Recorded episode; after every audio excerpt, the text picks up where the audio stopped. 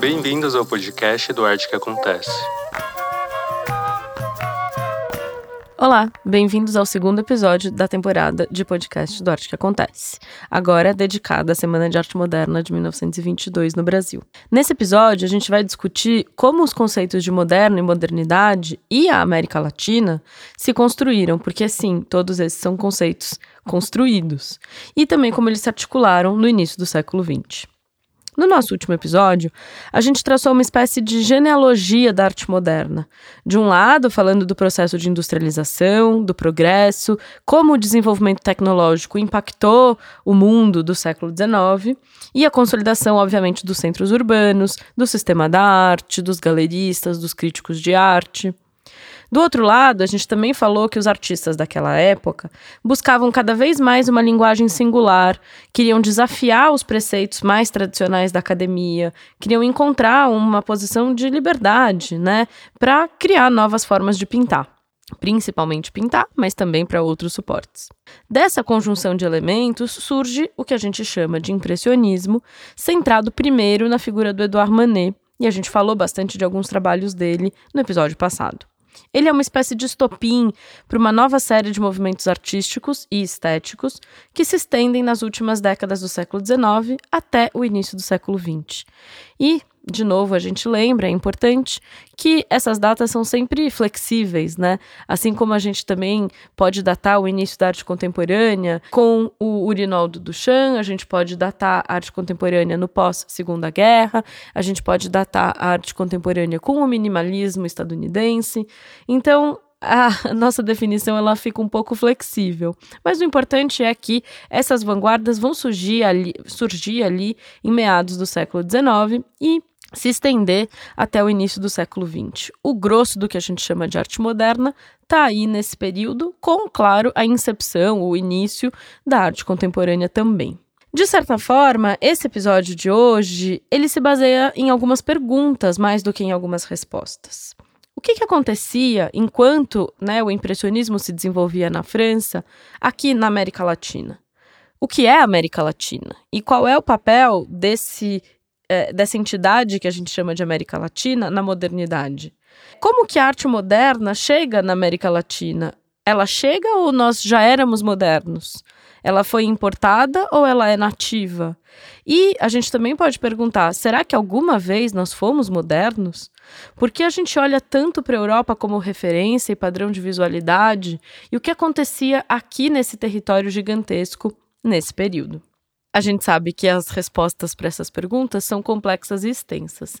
E nesse episódio a gente vai traçar algumas possibilidades, indicar algumas sugestões, né, para a gente pensar todos esses problemas. Desde os tempos da colonização, a principal marca da América Latina é a marginalização. Ou seja, a América Latina ela não faz parte da história ocidental. Né?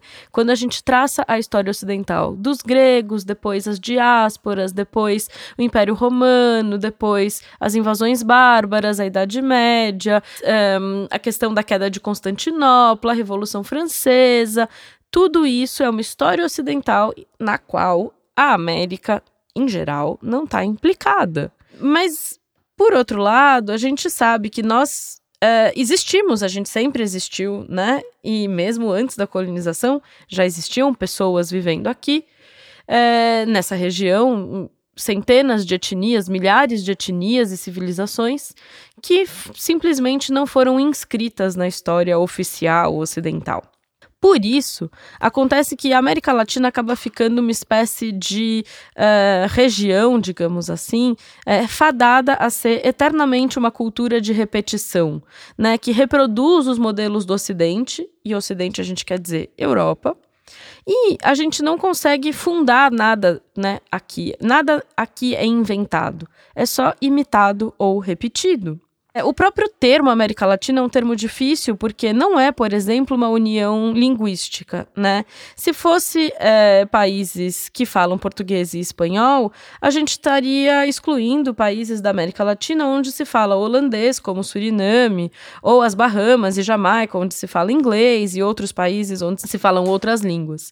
É, então a gente não está falando de línguas latinas. A gente também não está falando de definição geográfica, porque se a gente for falar América do Sul, O México é América Latina, mas ele está no hemisfério norte. Então também não faz muito sentido a gente é, definir Latinoamérica por uma definição é, geográfica.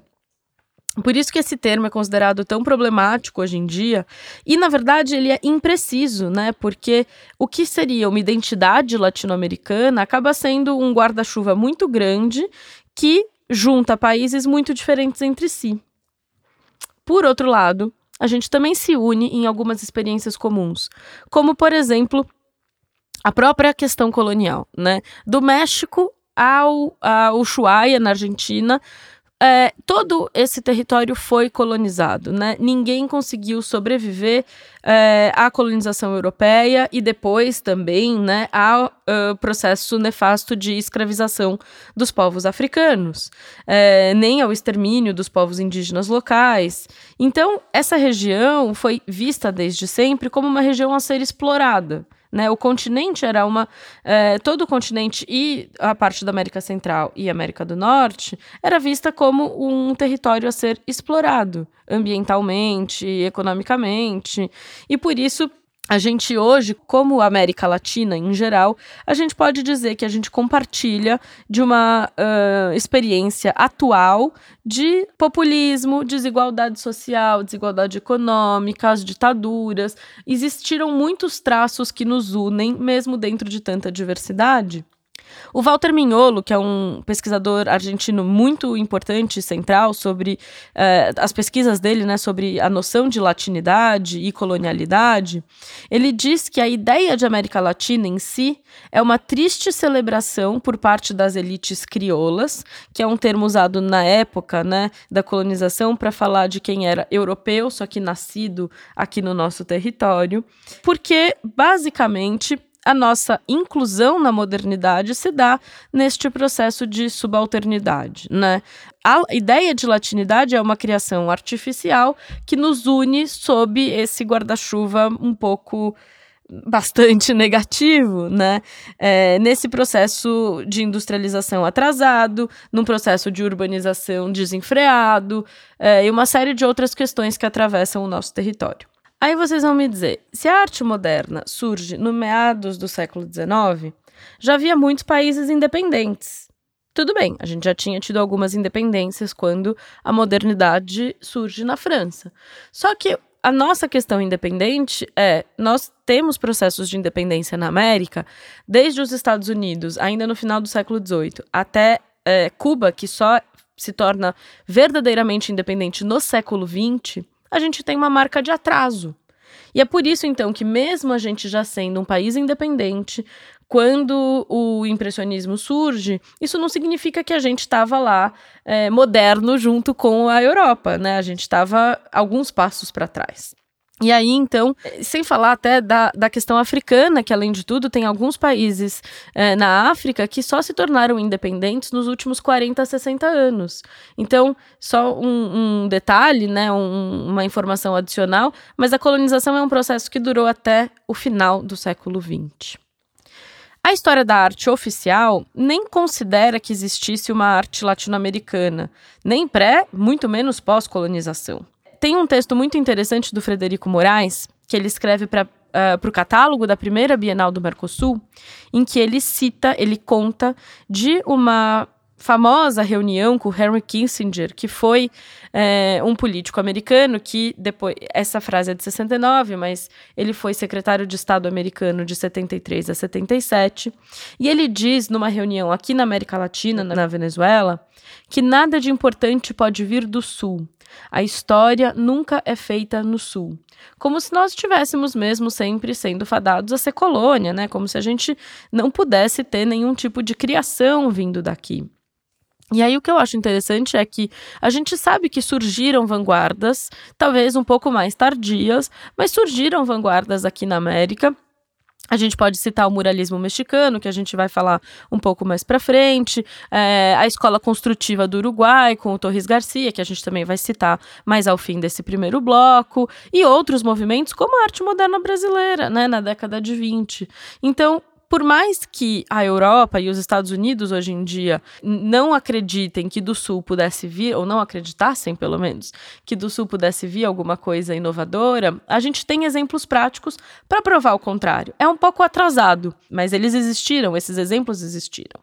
Por isso que a narrativa oficial da história da arte reforça essa ideia de que a modernidade chega na América Latina. Né? Ela é trazida por meio dos artistas que acabam indo estudar na Europa, porque as academias aqui eram inexistentes, ou poucas, ou muito fracas. E aí eles trazem de volta na mala né, as referências da arte moderna europeia. E assim a gente se moderniza aqui como uma espécie de importação dessa matéria cultural. Tudo bem, isso até pode ser verdade no início, né, no final do século XIX. Mas a verdade é que a modernidade da América Latina, ela não é só devedora da modernidade europeia.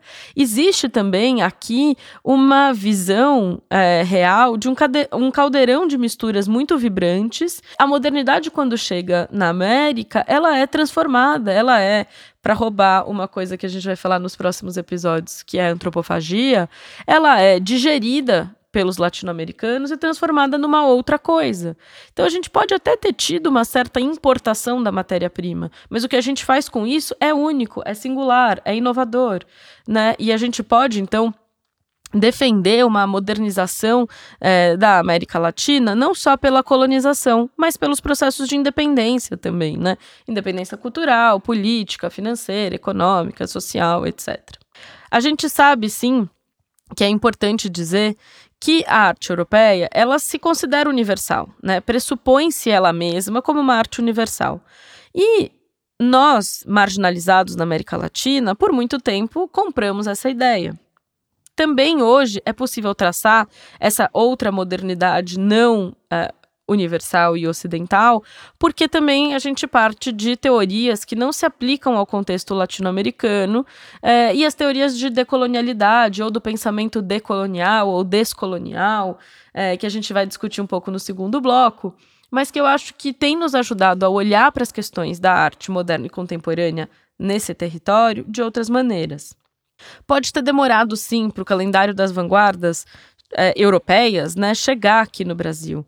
Mas isso não significa que a gente só ficou imitando o que estava fora né? É, no Brasil, no Peru, no Chile, na Argentina, a gente não tem os mesmos é, antecedentes da modernidade, a gente não tem a mesma genealogia. A gente tem várias modernidades latino-americanas. E isso é muito interessante, é uma potência dessa região, porque assim que a arte europeia vai penetrando dentro de cada um desses territórios, a gente vai tendo respostas diferentes, né, de, de gestões diferentes de cada povo, de cada cultura.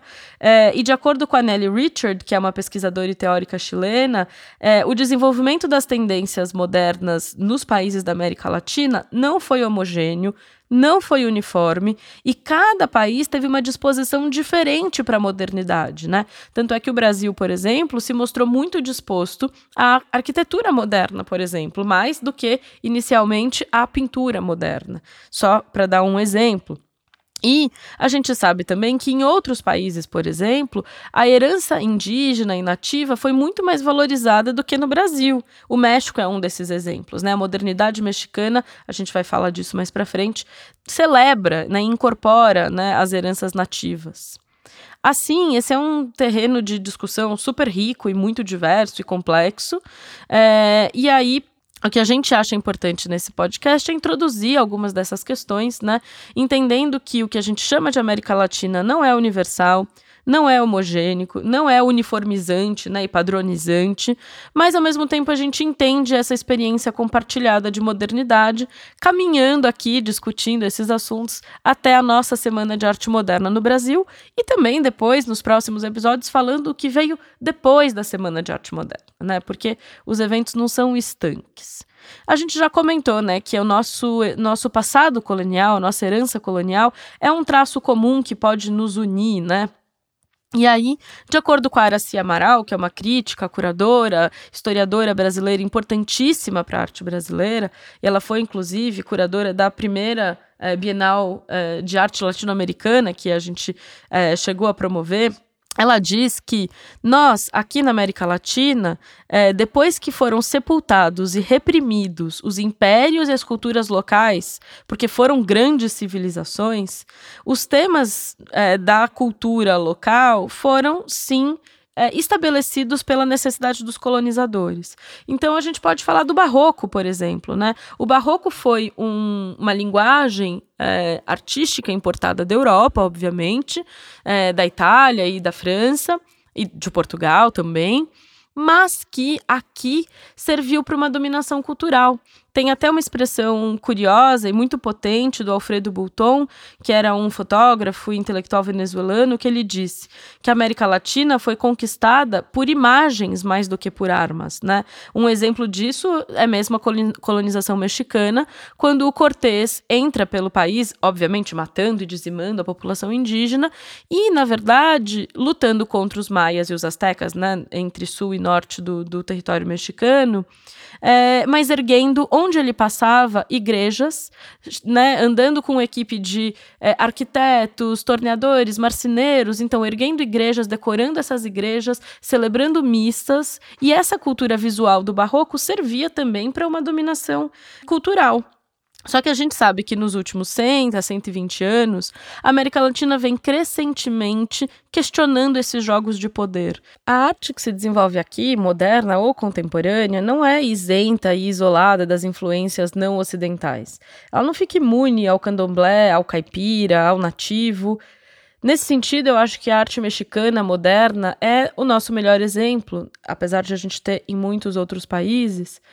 Mas no México, depois que o Porfírio Dias foi derrubado pela Revolução Mexicana em 1910, a gente vê surgir uma arte verdadeiramente mexicana, porque era uma produção que queria celebrar a raiz nativa mexicana é, e queria, de certa forma, recontar a colonialidade, a história colonial. Por que recontar essa história? Porque o mito da colonialidade é que nós fomos salvos pelos europeus.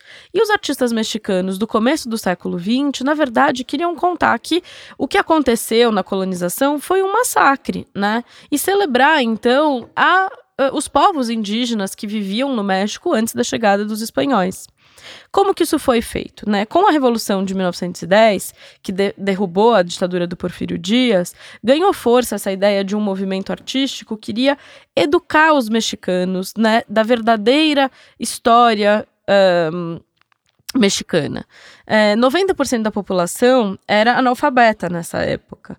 Então, o Álvaro Obregón, que chegou ao poder com a Revolução, ele, junto de grandes artistas como José Clemente Orozco, ou Diego Rivera, ou Davi Alfaro Siqueiros, eles decidem, então, criar murais nos prédios públicos. Né? Eles pintavam grandes cenas, histórias do passado, visões sobre os astecas e os maias, ou mesmo até a história da independência mexicana, né? Porque a independência mexicana ela é desencadeada pelo, uh, por um padre que se chamava Hidalgo, Hidalgo. E esse Miguel Hidalgo, ele é assassinado pelas forças espanholas, então ele se torna uma espécie de herói anticolonial e ele é pintado em grandes, em grandes murais que estão nos, nos prédios públicos, né, no Palácio de Justiça, no Palácio de Governo, e isso serve não só para recontar a história mexicana por um ou outro ponto de vista, mas também para celebrar esse passado e, de certa forma, mudar os rumos da visualidade mexicana, que não está mais reproduzindo os modelos europeus e está, assim, repensando a sua visualidade a partir da própria história, da, dos próprias, das próprias questões nativas. Né? E esse é um traço da modernidade latino-americana. Outro traço da modernidade latino-americana é a arte construtiva. A gente sabe que a arte construtiva ela tem sim a sua gênese lá na Europa, mas é com o Uruguai, o Joaquim Torres Garcia, que a América Latina se revela também é, digamos, construtiva por natureza, né? Ou por excelência. A gente sabe que o Joaquim Torres Garcia ele passa muito tempo na Espanha e depois na França, é, mas ele tem um interesse, um olhar para a arte construtiva que vai além do cubismo, por, por exemplo, ou do suprematismo russo. Ele, inclusive, tem um período é, curioso da vida dele que ele vai viver dois anos em Nova York e o Picasso diz para ele: não vai para lá, não tem nada para você ver lá. E é em Nova York que aquela é, cidade com uma urbanização super moderna e um avanço de é, um avanço construtivo, é, digamos, do tecido urbano, inspiram o Joaquim Torres Garcia a continuar nessa sua busca por uma arte construtiva que fosse singular né? E aí ele identifica o construtivismo, que, claro, nasce em Paris, mas ele identifica nesse construtivismo uma potência para criar uma arte internacional, universal, baseada na América Latina.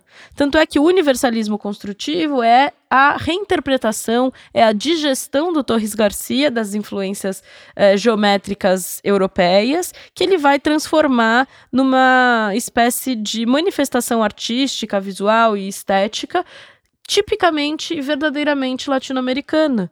Tanto é que o construtivismo que emerge com o, o Torres Garcia, ele tem impacto em muitos artistas por muitos anos depois, né? Inclusive o Torres Garcia tem uma obra em que ele inverte a posição do mapa do continente, o sul vira norte, o norte vira sul, e aí ele com esse gesto símbolo, ainda que meio tardio, inaugura uma América Latina que é a América Latina da invenção, da potência, é, que não é a América Latina que imita e copia o que vem de fora, muito pelo contrário, né? Essa vertente cartográfica do Torres Garcia, ela é repetida pelo Rubens Gershman, pelo Alfredo Haar, é, e os alunos dele no Taller Construtivo, que foi a escola que ele monta no Uruguai quando ele volta, né, para América Latina, os alunos que passaram passaram pelo taller construtivo vão divulgar suas ideias pelo mundo todo, né? Renovando o construtivismo europeu. Quando, por exemplo, os artistas que a gente chama de op art, né, da, da corrente de arte óptica, vão levar essas noções para de volta para a Europa, né? A gente pode citar o Julio Leparc, o Cruz Diez, o Rafael Ressussoto. O Julio Leparc, inclusive, sai da Argentina, volta, né, vai estudar na Europa e lá ele vai inaugurar uma nova vertente de arte construtiva, que é a op art, arte cinética, arte participativa também. E ele é um homem latino-americano que está lá mudando os rumos da visualidade europeia também.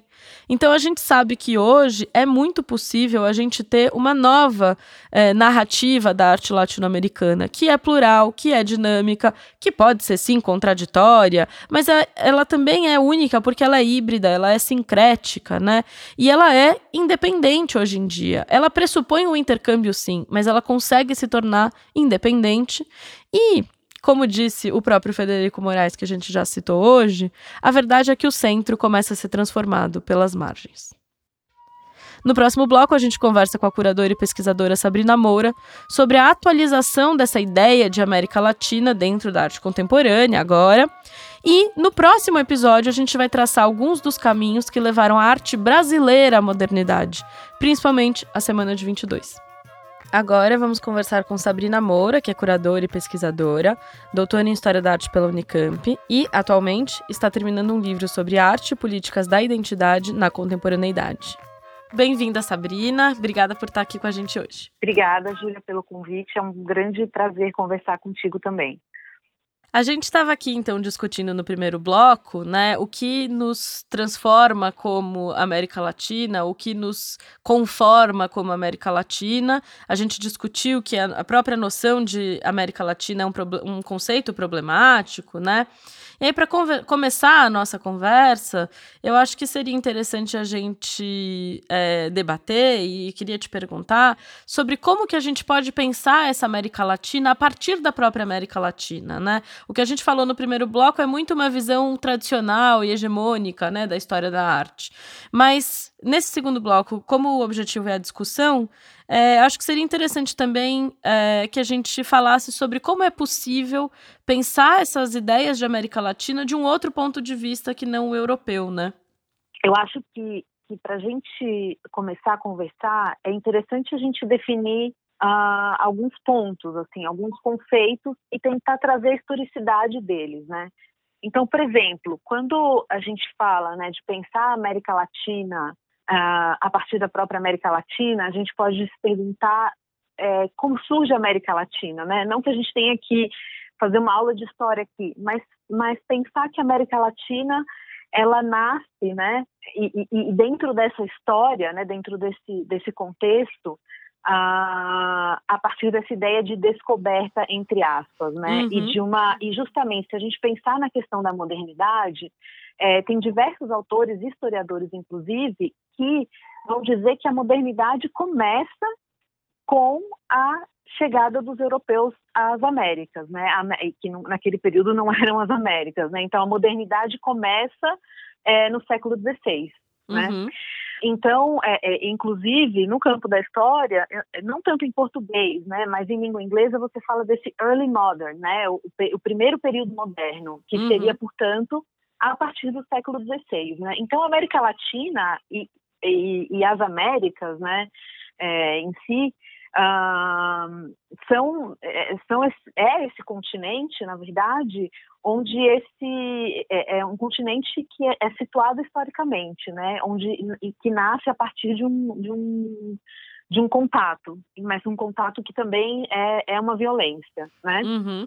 Enfim, Uh, dentro dessa história, então, como é que a gente pode pensar, né? Nós latino-americanos, como podemos pensar a América Latina, né? Eu acho que essa pergunta é, ela é muito importante, eu acho que, na verdade, assim, a gente vem pensando a América Latina desde a América Latina há muito tempo, né? O que muda hoje, na verdade, são as nossas referências. E isso é um ponto muito importante, né? São as nossas referências históricas e conceituais, né? Então, a gente hoje já, já tem debatido nessa questão de que ah, o mapa é representação e não um fato científico, ou seja, a revisão da própria ciência também ajuda a gente a repensar esse território, né, que a gente chama de América Latina, e essa revisão historiográfica pela qual estamos passando já há algumas décadas e que talvez nos últimos dez anos seja um, um momento assim culminante, né, e que, e que enfim vai popularizar toda a teoria decolonial, que também é uma questão do, do, tempo, né, de questionar o tempo, onde onde começa, quando começa, né, essa América Latina e onde está essa América Latina, né? Então, uh, eu acho que as nossas referências têm mudado, né? Então, e a tendência é que elas mudem cada vez mais, né? Então, Sabrina, a gente citou no primeiro bloco o mapa do Torres Garcia, né? Que inverte a, a ordem do, da, da geografia e coloca o sul para o norte, o norte para o sul, a América Latina fica de ponta cabeça e a significância desse gesto inaugural, né? Para um entendimento de uma história e uma arte arte latino-americana, né? Exatamente, exatamente. E aí é nesse sentido, é por isso que eu digo que a gente é, é, já vem pensando a América Latina desde a América Latina há muito tempo, né? E eu acho que é importante a gente ter isso em mente. Agora, eu acho que tem uma coisa que a gente é, é precisa levar em conta em todo esse processo, né, em toda essa, essa revisão histórica pela qual a gente está passando, que é esse campo relacional, né? Ou seja, a América Latina, ela se constrói também em relação a algo, né? Em relação à Europa, em relação à África, né? É, são formas de se auto-perceber, mas também são formas a partir das quais os outros nos percebem, né? E aí chega num ponto muito importante, que é essa noção uh, questionável ou não, mas que existe, que é essa noção de identidade latino-americana, né? E é por isso que eu acho importante a gente ressaltar a diferença entre uma modernidade latino-americana e uma modernidade ou as modernidades na América Latina, né? Qual seria a diferença, né? E quais seriam as distinções que a gente pode uh, pensar a partir daí? Quando a gente está discutindo uma modernidade latino-americana, é importante que a gente se questione é, que noção de latino-americano está permeando essa modernidade, né? Ou seja, qual é o enquadramento que está situando essa modernidade como latino-americano? O que, que define, né, esse ser latino-americano? Somos nós que nos definimos assim, ou é alguém que nos olha e nos vê dessa forma, né? Eu, eu, enfim, algumas vezes, né, algumas viagens que eu fiz para fora do Brasil, eu achava muito interessante, por exemplo, na França, né, as pessoas falavam ah, é, é, é, os artistas latinos, né, latino tinha essa palavra, latino. Nos Estados Unidos também, né, tem muito essa coisa do latino. Eu, é, também sentia muito essa questão de que nós não éramos vistos como Ocidente, quando nós nos sentimos ocidentais também, né? Então a gente fica assim nesse campo uh, meio indefinido e eu acho que nos vemos de, de uma maneira diferente, né? Como, como daqui somos vistos. Uhum. Né? Então assim e, e há também é, é, dentro da história da arte, né? É, e principalmente dos artistas que começam a produzir na década de 60, né? Que é um, foi um momento muito importante no qual se questionava, enfim, é, essa se, se, discutia muito essa terceira via, né, o período da Guerra Fria, então a, tem tudo a ver com a noção de sul global, então a terceira via, o que, que é o terceiro mundo, o que são os não alinhados, né, uhum. a, dessa polarização a, da guerra, então, da, da Guerra Fria, então, existia muito essa questão de que, bom, nós não queremos é, é, é, falar daquilo que esperam de nós, né? Nós não queremos apresentar o latino, uh, representar esse latino que esperam que nós apresentemos, né? Mas nós queremos uh, discutir o contemporâneo, nós queremos discutir o moderno, né? Então, nesse sentido, é interessante, né? Porque quando você desloca isso e fala da modernidade na América Latina, você de certa forma está dissociando, né? Está é, é tá fazendo a dissociação entre essa relação direta, né? E, e talvez mais ligada a uma identidade latino-americana.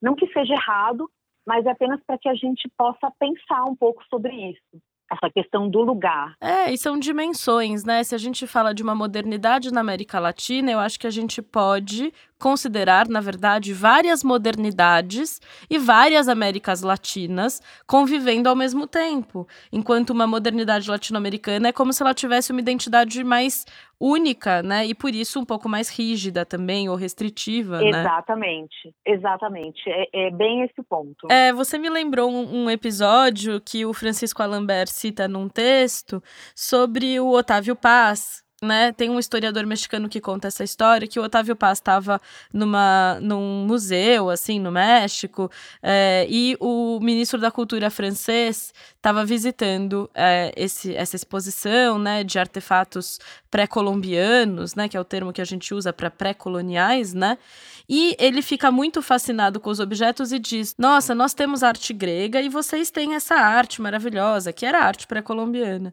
E o Otávio Paz fala assim: Não, nós temos a arte grega e a arte pré-colombiana, né? É, tem uma noção que eu acho muito interessante que pode servir para gente, que é essa noção de provincializar a Europa, né? Ou seja, ao mesmo tempo, isso coloca a, a, a Europa também como um como um campo em construção e também afetado né, por esses contatos coloniais. Então, é interessante perceber que esse cosmopolitismo europeu, essa modernidade europeia, vide a história de, de, Picasso e a criação de Demoiselle d'Avignon, né, que uhum. É, enfim, a presença da arte negra, né? Então é importante que a gente, enfim, eu, eu, eu acho que é importante a gente questionar os essencialismos identitários, né? E aí é uma, uma ressalva muito importante aqui, porque eu sei que a questão de identidade é muito. É, as, as, discussões sobre identidade né, são muito relevantes hoje no campo da política né, e, e, e social mesmo, no presente. É, existe uma diferenciação muito importante entre a visão de identidade proposta pela antropologia, né, e a associação disso como com, com, algo que seria essencial e inerente, né, a uma determinada cultura, e o campo das políticas de identidade, né, que aí vão entrar numa questão de representatividade e também, é, enfim, de maior participação uh, política, social e, e, e econômica. E nesse campo, e eu acho que aí a noção de identidade ela é muito importante. Né? Então, são ressalva que eu queria fazer. Eu acho super importante essa diferenciação. E que eu acho que é algo que, de certa forma, surge numa outra questão que eu queria apresentar para você, que é para a gente introduzir um pouco a ideia de sul global que é um conceito que às vezes a gente até usa sem muito saber definir, né? A, a gente recai mais uma vez na, na, nessa discussão, né, também sobre a relação entre identidade e sul global, assim, porque é importante que a gente entenda o sul global como um conceito, né, uh, que serve para lidar com algumas questões do presente, né, mas haveria uma arte do sul global, haveriam características, né, de uma arte produzida no sul global, isso também é algo extremamente questionável, da mesma forma que os artistas latino-americanos também questionavam é, o, geográfico como algo que define a sua subjetividade. Por outro lado, é, a noção de sul global, né, esse termo que, que nasce é, também, que é debitário, herdeiro da, da noção de terceiro mundo, né, e da terceira via e do movimento dos não alinhados, ah, oferece para a gente um campo de atuação muito importante, né? E um campo de, de, de, produção, enfim, intelectual e prática muito importante. Por quê? Porque ele nos convida a olhar para outros territórios, né? Outros eixos uh, uh, conceituais, outros campos de referência, que é aquilo que a gente talvez começou a discutir no início da, da nossa conversa, né? É, enfim, então ele, ele é um dispositivo discursivo, né? Eu vejo talvez dessa forma uh, e prático, né? Eu acho que tem, tem duas dimensões, discursivo e prático, para que a gente possa é, repensar os nossos referenciais, né? E para que a gente possa principalmente tecer outros campos de colaboração, né? E aí nesse sentido, por exemplo, se a gente olha para o campo da história da arte, né? E, e, e toma o Sul Global como ponto de partida, Uh, a gente pode pensar a, as relações entre a América Latina e o continente africano, né? Uh, e como que isso se deu, né, nesse período da modernidade e mais uma vez, né, essa noção de sul global e esse olhar é, essa perspectiva África-América Latina, por exemplo, fazem a gente questionar o próprio período do moderno, né? Quando começa e quando termina a modernidade? Eu acho que se a gente olhar por esse prisma, a gente vai ver que toda a primeira metade do século XX está relacionada a essa questão da modernidade e a gente pode é, é, estender isso até a década de 60, né? Com as tendências dos países africanos. Uh, então, a gente trabalhar também com outros uh, recortes temporais para pensar a nossa modernidade aqui na América Latina é algo que é muito importante, né? Eu acho que a questão da modernidade na América Latina está muito ligada com o surgimento de uma, mais uma vez, voltando àquela palavra, né, de uma identidade nacional, né? Ou de desejo de uma identidade nacional e desejo de uma entrada nesse campo do moderno, né? É, é uma coisa assim que está muito voltada para um projeto de futuro, né? Existe esse projeto de futuro, é, de se olhar para frente, de se construir mirando o futuro. Ah, isso a gente pode, isso remete ao México, ah, a gente pode pensar na Argentina, Chile, Cuba, enfim, é, o próprio Uruguai, né? Existe, existe essa relação. E é por isso que a gente, é, é, quando pensa a questão da modernidade no continente africano, a gente também vai relacionar isso né, a, a, uma visão de futuro. Quer dizer, com as independências a partir da década de 60, você também tem os projetos de nação, né, os projetos nacionais ligados a uma identidade e ao, posicionamento dessas nações é, nesse novo mundo, né? Nesse novo mundo que surge como uma promessa, né? Eu acho que a, a, talvez a, o regime de historicidade, né, do moderno é isso, é essa promessa do futuro. E aí a grande questão é que depois que a gente chega no futuro, quando ele acaba, o que que acontece, né?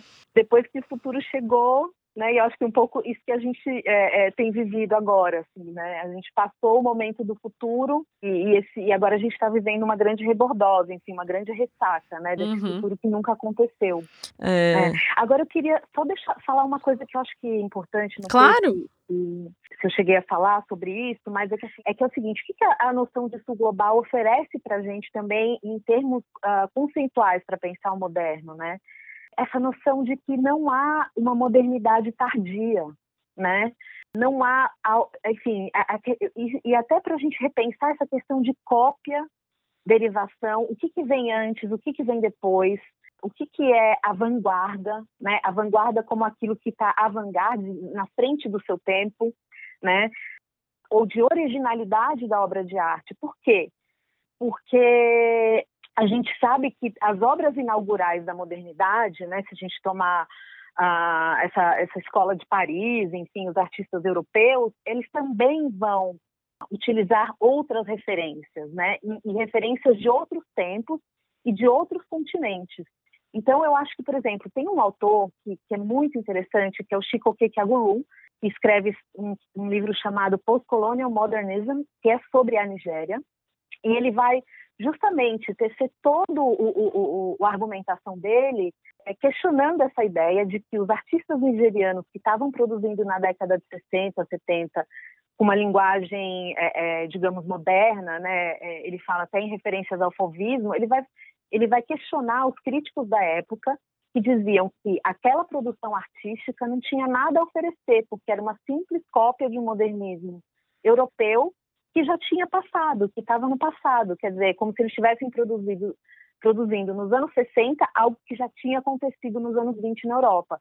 E o Chico Kekaglu vai falar, não, não, não é isso, né? Eles estão catalisando ativamente as referências que lhes interessam como artistas, né? E isso é bem importante para a gente pensar, inclusive, a nossa produção aqui na América Latina. Né? A gente teve muitos artistas formados na Europa, mas ao mesmo tempo, né, a gente teve uh, uh, uma, uma seleção ativa, né, desses artistas, a agência no trabalho desses artistas, né? E isso é muito importante é, para que a gente tenha em mente, enfim, nessa, nessa nossa reavaliação né, do, do conceito de modernidade também. Maravilha! Eu acho que essa é uma algo que completa muito o nosso primeiro bloco, já que foi onde a gente discutiu essa ideia de que o nosso modernismo ele até existiu, mas ele foi tardio. Eu acho que é uma complementação perfeita para fechar o nosso segundo bloco, porque, querendo ou não, é, também já coloca em xeque até os, os, nossos próprios, as nossas próprias leituras dessa história da arte, né? Entendendo que é, não é porque, de alguma forma, há um olhar para uma produção alheia, que isso é só repetição, né? Que é a cultura da repetição. Acho que é muito, muito bonita essa história. É, sobre os artistas nigerianos, já que é importante que a gente reconheça que existe agência desses artistas, né? Eu queria deixar o nome de um último artista que eu acho muito importante para a gente pensar a modernidade na América Latina, que é um artista cubano chamado Wilfredo Lam, né? E, e, ele tem um quadro, é, é uma tela chamada Os Três Mundos, né? E Wilfredo Lam, ele era isso, ele era descendente, eu acho que o pai dele era chinês, a mãe é, é, era cubana, mas eu acho que ela era afro-cubana. Enfim, ele estuda em Paris e depois volta para Cuba e ele estava ali, né? É, é, enfim, catalisando uma série de referências e, e, transformando isso numa visão muito única, muito própria é, e muito original, né? Assim, original originalidade não começa do zero, né? Originalidade também tem um arcabouço de muitas referências, né? Muito bom, maravilha. Obrigada pela lembrança do Vifredo. Acho que é uma ótima referência para nosso, os nossos olhares para uma arte, uma produção desde a América Latina. Queria te agradecer demais pela participação no nosso podcast do Arte que Acontece. Foi um prazer conversar com você hoje. Obrigada, Júlia. Este foi o podcast do Arte que Acontece. Para acessar outros conteúdos, visite nosso site e redes sociais.